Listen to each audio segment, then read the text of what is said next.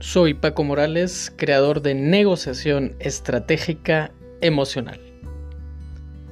Soy un defensor y creyente de la persona y de todo su potencial interior como base de transformación y estoy convencido que cuando transformas la manera de ver las cosas, las cosas que ves se transforman. Cada semana te voy a estar acompañando con tips y estrategias que te ayuden en tu gestión y en tu negociación emocional. Soy Paco Morales y haz que cada día de tu vida cuente.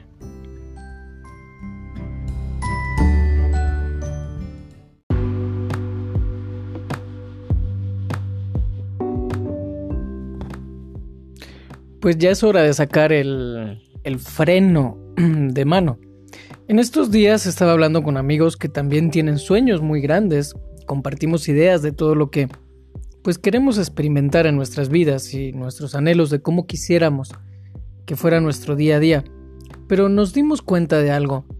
Al hablar habían costumbres, había formas de pensar, incluso amistades que no nos estaban sumando a lo que sí queremos. Por lo tanto, es hora de sacar el freno de mano.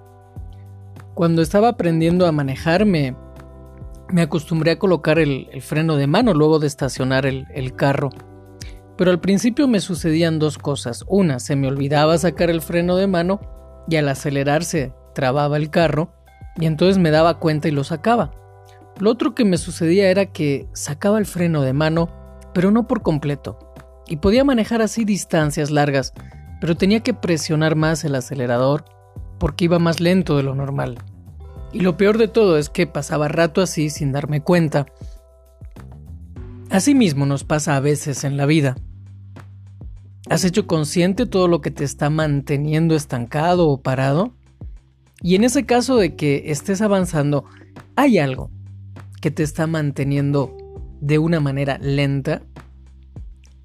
La única diferencia entre un carro y la vida es que sabemos exactamente dónde está el freno de mano en el carro, pero pero en la vida debemos aprender a identificarlo. Cuando no se quita el freno de mano completo, el carro va más lento y consume más energía.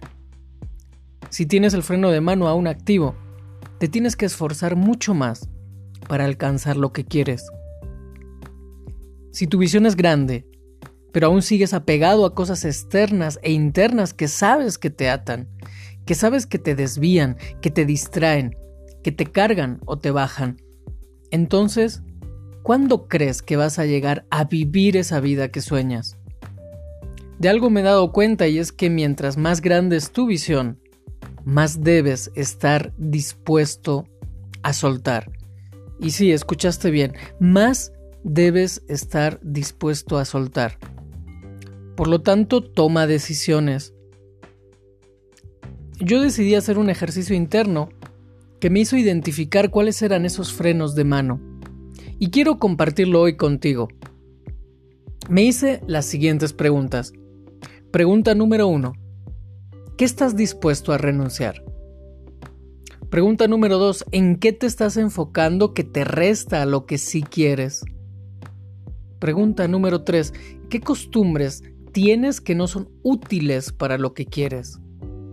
Punto número cuatro. ¿Qué forma de pensar te está alejando de lo que quieres? Y pregunta 5. ¿Qué es toda esa basura interna que sabes que debes terminar de soltar para caminar ligero a lo que sí anhela tu corazón?